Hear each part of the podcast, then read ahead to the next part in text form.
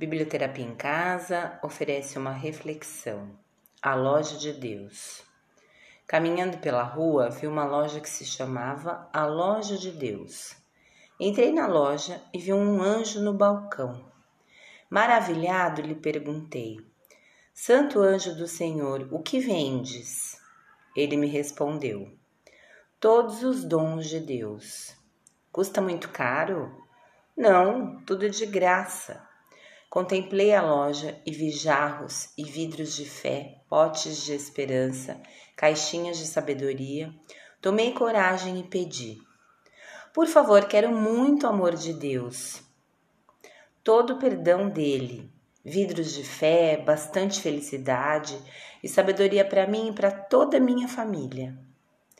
Então o anjo do Senhor preparou um pequeno embrulho que cabia na minha mão sem entender, perguntei-lhe: Como é possível colocar tantas coisas nesse pequeno embrulho?